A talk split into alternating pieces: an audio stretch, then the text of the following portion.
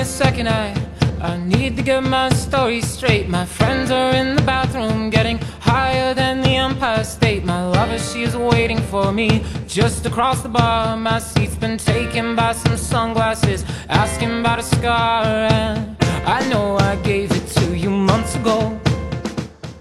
I know. Hello，大家好，新车、二手车参谋找南哥，南哥如约而至啊。 上一期啊，我说过我要去给大家测试一款，继续测试本田啊冠道。那南哥真的很用心啊，今天星期一我分别测了这个去四 S 店，呃试驾了 1.5T 的 URV 和 2.0T 的冠道。呃，因为这两款车是同一平台的，所以我就把两个动力正好都试了一下，说一说自己的感受。第二呢，因为我本身是汉兰达车主。正好这两辆车在市场上现在又是非常非常，呃，存在可比性跟竞争性的两款车型，所以我就好好的说说这两款车。那今天的主角不是汉兰达，是冠道啊。冠道呢，首先说冠道，实际要讲讲这个冠道的来历啊。因为本田大家知道，在美国市场上呢，其实呃，比如说它的雅阁对标的是凯美瑞。然后呢？那在美国市场，大家知道汉兰达卖的也也是非常不错的啊。那在美国实际上是没有冠道这款车的。在美国呢，本田那款车呢，应该是叫飞行员，翻译成中文应该叫飞行员啊。那飞行员这款车呢，在美为什么没有直接引入到国内啊？因为我自己的分析是这样的，因为那个车大家可以看一下，其实就是尺寸呢和汉兰达差不多，样子呢就是那个 CRV 的加大版。呃，首先呢，就是说这款车和汉兰达太相像了。然后呢，呃，毕竟它在国内就是本田在国内推这种中大型 SUV 确实还是比较少，或者是比较晚了。汉兰达已经推到现在是第三代车型了，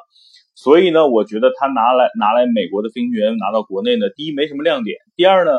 那款车和汉兰达一样，他们在美国啊主推的这个发动机排量并不是什么所谓的什么二点七呀、二点零啊、二点四啊，而是三点五 V 六的那款发动机。所以呢，同样是三点五的发动机，如果拿到国内来说，就会卖的非常惨。为什么？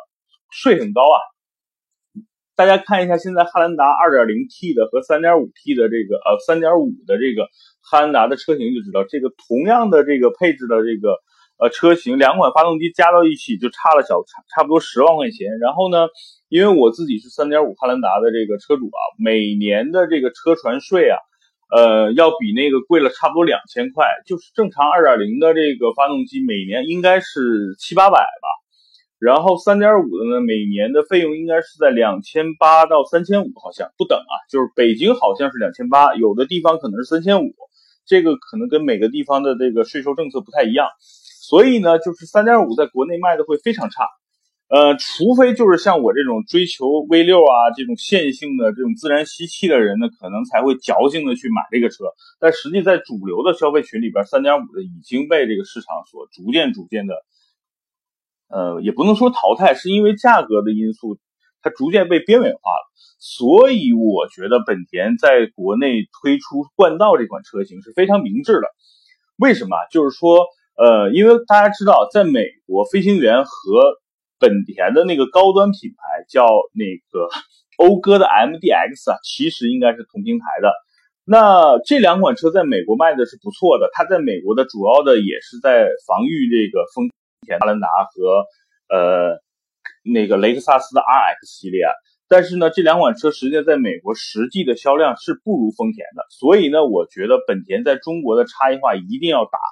第二呢，就是现在所以所有的这个国内的车型主打的还是涡轮增压，对，从最早大众 1.8T 打遍世界无敌手在中国，然后呢逐渐推出了 1.4T，然后呢 2.0T，在各个车型上真的是就是把中国的半壁江山给抢了。然后你发现最近这两年，然后美系的这些车，原来的油老虎，比如说凯迪拉克呀、别克啊，然后福特呀，现在呢都逐渐的改成了小排量的涡轮增压的发动机，从 1.0T、1.3T、1.5T 到现在的 2.0T、2.7T，前都是带涡轮增压，这是一个大趋势。南哥之前的节目也强调过很多次，所以呢，这是一个趋势。本田呢，在涡轮增压上的这个这个技术呢，丝毫不落后于之前的这些。哎，刚才断了，咱们接着录。那本田呢，整个涡轮增压的这个技术上呢，丝毫不落后于这些所有的竞争品牌啊，而且在很多发动机的参数上是优先或者是领先于其他竞品的。呃，拿 1.5T 的这个思域来说，它的整体技术是完全不输给，比如说 1.8T 的大众的 EA888 发动机的。然后呢，2.0T 的这款现在的主推的这款涡轮增压的发动机的整体技术参数，我觉得肯定是超过了大众的那款 2.0T。我觉得不，基本上如果说它再优化一下，它会完全不输给比如现在奔驰主流的 2.0T 啊，宝马现在主流的这款 2.0T 的发动机。当然，我不是捧本田，我只是说在技术层面上或者在整个的参数层面上是不输给这些竞竞品的，包括。这个豪华品牌的这些 2.0T 的发动机，咱们接着说这个冠道啊。那整体呢，我就说，呃，本田现在在国内，在在中低端或者入门门槛的时候，它推的是思域 1.5T 的发动机，现在在市场是非常热销的。然后呢，现在又推了冠道，冠道呢同样是两款发动机，呃，1.5T 呢是最近刚发布的，然后呢之前最早出的呢是 2.0T 的发动机。那整体的来说呢，因为我昨天都开了。坦白讲，确实动力非常好，然后呢，整个车的质感也非常好。呃，说说几个亮点吧。第一呢，就是说，呃，很多人在纠结是五座还是七座，这个呢，我在最后的时候会给大家做一个总结。呃，首先我觉得五座的空间非常大，然后呢，整体的来说，我先说整体啊，然后再说一些细节。整体的这款车，第一非常好开，很舒适；第二呢，就是说，呃，内饰非常豪华。第三，空间非常大，尤其是第二排，因为毕竟它是五座车，然后呢，它的第二排的空间确实确实超越了同级别的其他的所有的竞争对手，呃，一点不输给比如现在最大的这个途昂。然后呢，那再说说这款车的这个外观吧，因为南哥评论车从来不不评论外观，因为这个东西就是大家对对对审美的这个感觉是不一样的，有的人喜欢，有的人不喜欢。所以呢，我觉得第一呢，南哥是非常喜欢冠道的这款这款造型的啊。首先呢，是一款类似酷配的这种这种这种车，有点类似像宝马的这个 X 六，或者是奔驰现在的 GLE 的这个酷配版的，呃，比较动感，然后呢比较年轻，样子呢确实比汉兰达年轻了不少，所以呢，我觉得呢，整个的女性用户的选择上也会非常比汉兰达要多，因为我我知道的，因为我在汉兰达的一些车友群里。确实，大多数都是以男性车主为主。那我觉得冠道应该有很多女孩喜欢这种大的 SUV 的呢，她会选择冠道，因为它的外观或者说它的内饰一定也会讨很多女人的这个女孩子的这个呃喜欢啊。所以呢，整体来说，这个从外形到这个操控，再到整体的内饰，确实冠道体现出了它现在的一个售价上应该体现出来的品质。然后呢，那我来讲讲这个这个细节啊。首先呢，咱们说说这个内饰。那坐进去之后呢，你会发现，就是我我我在，因为我开过，现在是老汉兰达，然后呢，新款汉兰达我也是开过很长时间。那我坐进去之后呢，我觉得冠道是超越汉兰达这个级别的内饰，明白什么意思吗？就是说，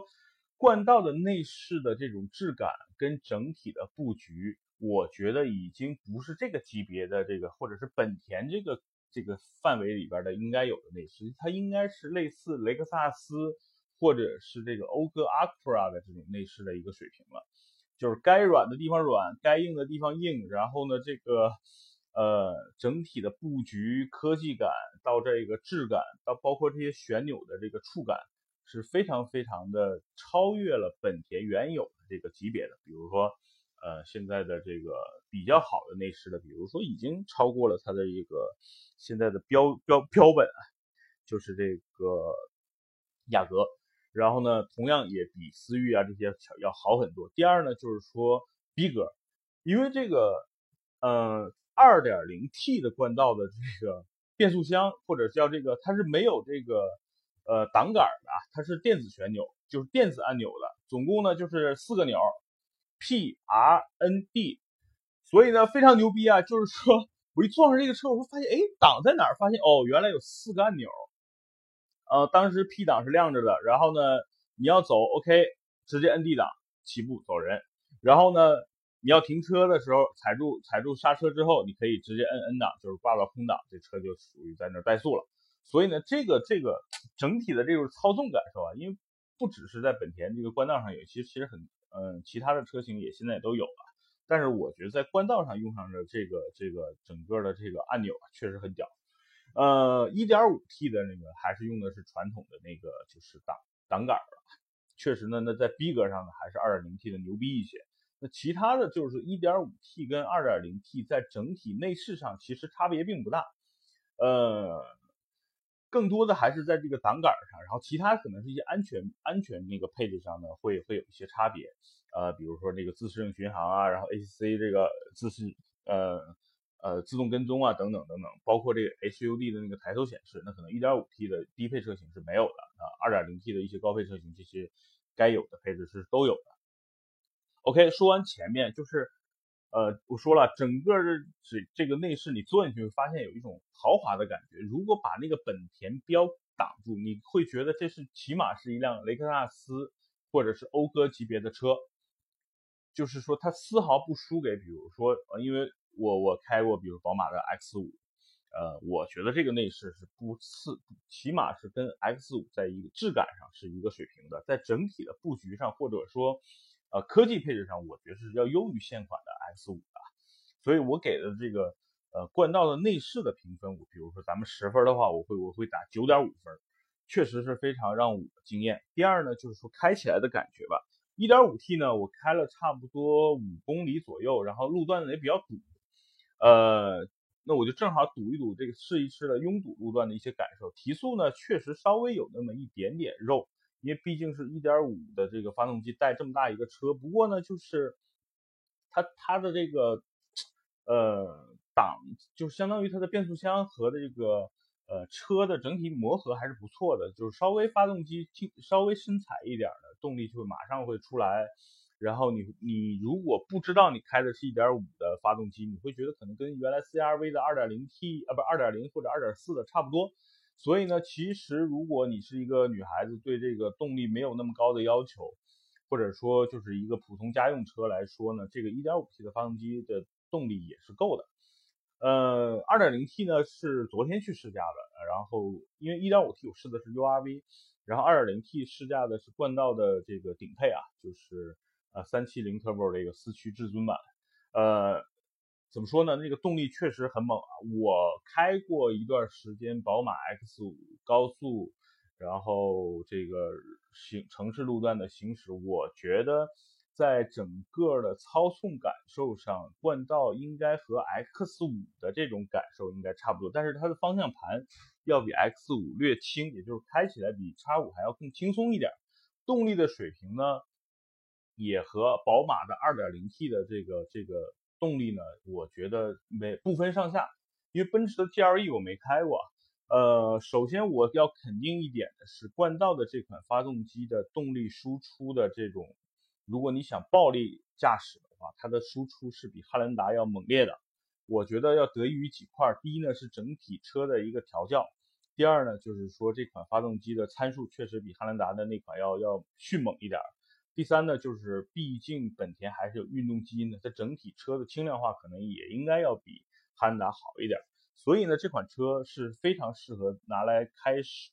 来开，然后有一些驾驶乐趣的。OK，说完这个这个车的这个内饰，咱们再说说空间。它定义呢是一款中中型的 S U 城市 SUV，然后呢五座。那五座，因为它整体尺寸其实是和汉兰达差不多了。那既然它选择了五座，那证明了它有更应该有更大的后备箱空间和更充足的第二排空间。那事实是什么样呢？确实，第二排的空间让人非常有点，我一上去真的有点匪夷所思的感觉。就第一呢，原来比如说轿车里边，大家觉得，比如说呃，宝马五系的 L，然后包括 A6L 的后排空间就非常大，坐进去之后有很很大的这种很长很大的这种空间感受。那冠道呢，坐进去之后其实和 A6L 有点类似，但是它比 A6L 还要高，坐姿更高，所以你你的直观感受会觉得哇，这个车更大。所以呢，这第二排是我觉得是冠道的最大的一个优势，就是它确实它的空间非常大，然后呢，腿部空间非常充足。理论上呢，网上有一些比较恶搞的图，比如说你在那儿坐着，前面还能蹲一个人，那你们两个做什么？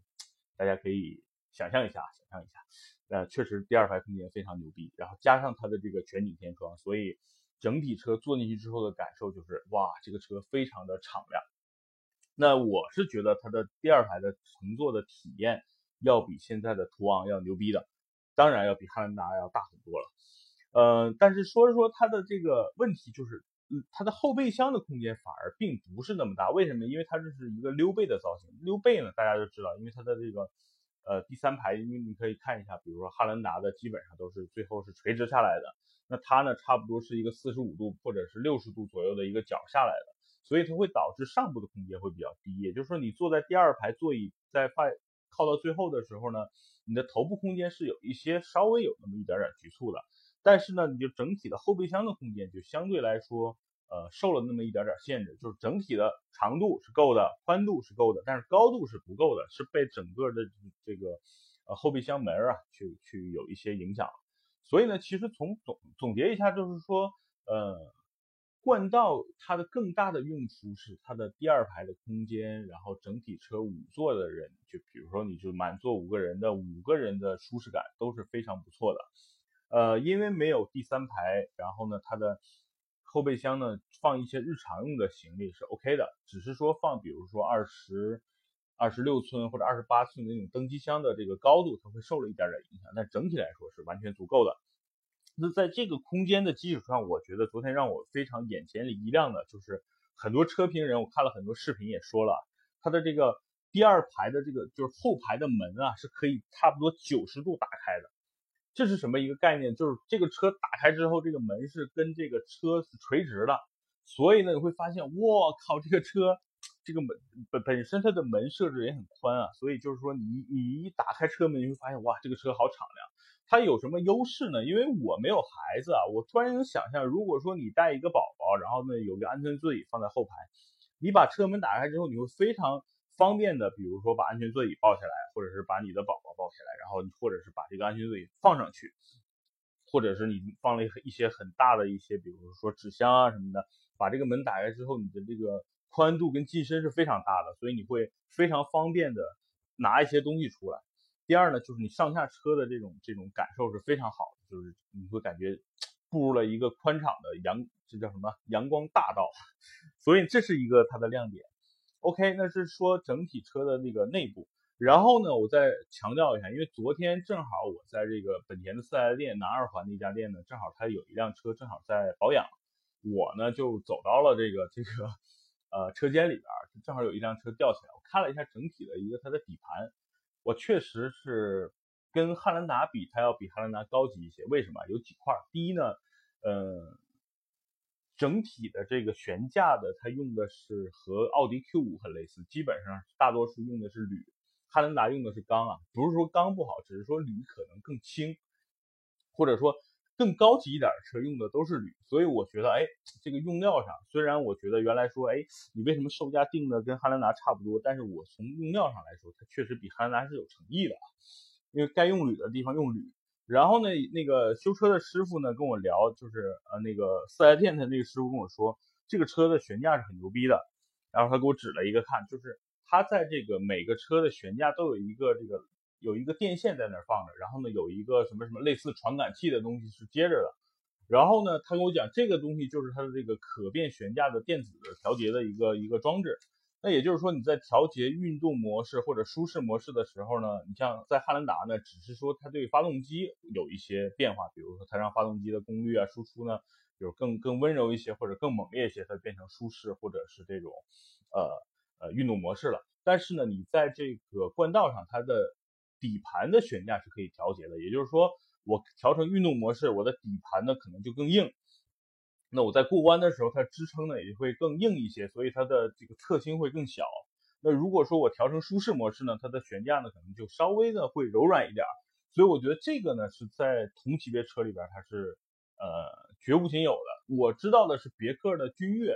就是那款轿车，它的后悬架是有这种电子调节的。所以呢，我觉得这个车也非常高级啊，在在整体的驾驶上，或者说你在开这个车的乐趣上，一定是优于汉兰达的。OK，那我再说，就是说说完了这个车的这个牛逼之处啊，就是说它的底盘，因为昨天正好是机缘巧合，呃，周一的时候，咱们机缘巧合，我正好看到了。再说说整体车的质感，这款车的静音，我个人觉得比老款的汉兰达要好很多。呃，和新款的汉兰达接近，都是达到一个不错的这个水平啊。呃，OK，那我再说说，就是说白了，就是说说这个车的和汉兰达的对比吧。因为我自己想了一下，如果我现在是一个要购买一台中大型车的一个车主，然后呢，我可能会现在优先考虑三个车，对吧？南哥之前说过，途昂、汉兰达、冠道，因为其他的品牌或者是车型，南哥不太 care。如果这三款车我来选的话，如果论行驶的品质感，我排名呢就是冠道，然后汉兰达，然后这个途昂。那如果说从空间上或者是这个车的尺寸上，那肯定是途昂，然后呢冠道，然后呢汉兰达。那如果说从实用性上，或者是多功能性上，或者是这个呃比如口碑或者保值率上，那一定是汉兰达，然后冠道，然后途昂。所以呢，作为综合排序来说，其实这款车跟汉兰达不相上下，各有各自的优点。那我再想想，就是说，如果我在北京，这是一个限号的城市啊，然后呢，每个家庭或者是这个父母啊，他不是每个人都有车牌的，那我偶尔呢又需要全家人一起出去，比如说我有时候六个人，有的时候五个人，有的时候真的要七个人，那我觉得那可能在这个选择上，你只有选择去选择汉兰达。因为我刚才通过几个对比，我把途昂排除在外了，就是说这个这款车其实是中看不太中用的，所以呢，你把这些排除之后，你其实在这个车里边就是汉兰达和冠道之间去选择。如果你比较追求的就是我有时候真的需要第七这个第三排座椅，然后呢，我需要这个车的稳定性，然后我对驾驶没有那种所谓的我要豪华的内饰，或者说我要这个运动模式。所以那你就去选汉兰达就好了，因为比如说我跟我的这个父亲只有一个车牌，我我只能买一辆车来满足家庭的需要，那我只能舍弃我的，比如说呃想要一款年轻一点的，然后运动一点的，内饰好一点的，呃我只能选放弃冠道而选择汉兰达。那如果说比如说我不是在一个不限购的城市，然后家里呢可能对七座车也不那么有明显的需求。然后呢，个人又是一个比较骚骚气，或者叫内心比较年轻的这么一个呃选车的人呢，那我可能会选择冠道，因为两个车子从总体来说价格是差不多的。然后呢，品牌呢，我觉得也是一个水平的。然后呢，从整体的这两款车的各个问题各各方面就各有所长嘛。那汉兰达呢，基本上就是呃各方面都比较均衡，没有致命的弱点，也没有致命的这个，也没有特别牛逼的亮点，只是说。呃，怎么说呢？经济适用男是吧？就是实惠，然后空间够大，然后车的外形也还行，然后呢，整体车也没什么毛病，发动机的动力也够，然后呢，各方面都很，比如说不能说优秀，就是各方面全部及格，然后三好五好的学生。那冠道呢，在这方面呢，可能在实用性上，比如说七座上，然后那个第三排的就后备箱空间上稍微弱逊一点。但是呢，从它的基本，比如它的这个底盘，包括整体的内饰，然后呢，发动机的这个参数上，然后那个逼格，尤其是这个，对吧？电子按键的这个档，确实呢，在要优于，比如说汉兰达。所以呢，这两款车真的是各有所长。然后，如果还是最后总结，就是如果你需要七座，那你就不要犹豫，就买汉兰达。如果你不需要七座，然后你就平时开着玩，好玩。如果你是一个对动力要求不高，然后呢预算呢不那么充足的情况下，我觉得你就买个冠道的 1.5T。如果你又想玩又想要内饰的这种逼格，然后呢又想要驾驶的感受，那你就买一款冠道的 2.0T 的版本。好，这就是我对今天这两款车，尤其是汉兰达跟冠道的一个总结。因为汉达之前南哥已经说过一期了，就是如果你现在就决定要买汉兰达了，你就去听我之前的汉兰达。然后呢，如果你现在在冠道之间犹豫，是不是要买冠道或者是其他的这个这个车型，或者说你对冠道这个车不是很了解，我建议您呢，最好的方式就是听南哥的评车，然后呢再去四 S 店去好好的去试驾一下。然后比如说你去真的自自己去对比一下 1.5T 跟 2.0T 的差别是那么明显吗？其实不那么明显，但是是不是空间或者配置落后很多呢？呃，配置肯定要要少很多，毕竟价格在那放着，对吧？然后呢，呃，是不是冠道适合你呢？你就开出去多开一开。因为我觉得 1.5T 跟 2.0T 的差别不会特别大，为什么？因为 2.0T 跟 3.0T 的宝马的 X5 我都试驾过，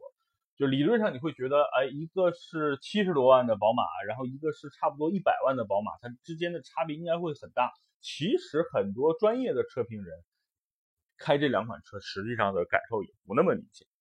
毕竟你开车的这个大多数时间，尤其在像在城市路面，你的车速也最多到八十，然后呢你大多数时间你的平均速都是在三十到四十，所所以你其实对发动机的极限的数据的爆发用到的时候并不多。所以，所以，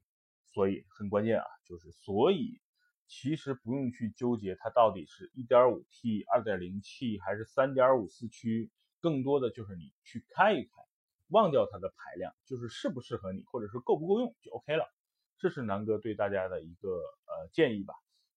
那冠道呢，目前在北京的市面上呢，好像优惠好像应该是没有，或者说不加价。然后呢，四 S 店呃基本上现在现车也都比较充裕了，理论上应该是。呃，比如说当月你交完钱，应该是可以提到车车的。目前在整个北京的路面上，南哥也会经常看到冠道了。因为冠道跟那个 URV 最大的明显的这个差别，就是冠道的这个前机前发动机盖上是有这种类似的这个鲨鱼鳃啊，就是这种进气的格塞的。呃，冠道呢，呃，URV 是没有的。然后呢，这两款车其实同平台、同发动机的技术，内饰也基本都一样，所以只是东风本田、呃东风本田跟广本的两个工厂做的车。呃，怎么说呢？我觉得冠道是值得入手的一款中型、中大型的呃运动型的有乐趣的这么一个 SUV。然后呢，汉兰达呢是一款宜商宜家，然后多功能型，各方面没有弱点的一款。呃，七座 SUV，就是他们俩最大的核心的差异呢，更多的还是一个五座，一个七座，一个更偏向于居家，一个更偏向于年轻运动，这就是这两个车的整体定位。我觉得没有谁特别好，也没有谁特别差，它就是两个让你选择的日系的，在这个领域里边，代表着这两个品牌内涵的两款 SUV。好吧，那今天的南哥说车就说到这儿。然后，如果你对我的节目感兴趣，希望大家转发给你的朋友，然后呢，给在评论给我留言，有一些问题咱们可以随时沟通。如果你想加南哥的微信，南哥的微信在整个的介绍里边是有的啊。呃，微信号跟 QQ 号是一样的，就是幺六九幺八幺六六。再说一遍啊，微信号是幺六九幺八幺六六。已经有好多朋友跟我。微信沟通，然后呢，呃，我们互相探讨，然后买了不少车，南哥也很欣慰啊。就在南哥的一些建议下，因为南哥毕竟不是跟那些专业的车评人一样，南哥只是一个汽车爱好者，从南哥使用的角度给大家，给所有的听友们分享一些自己的经验。所以希望大家多多关注，多多转发，帮哥们转转，谢谢。今天的节目就到这儿，祝大家假日夏日啊好心情，再见。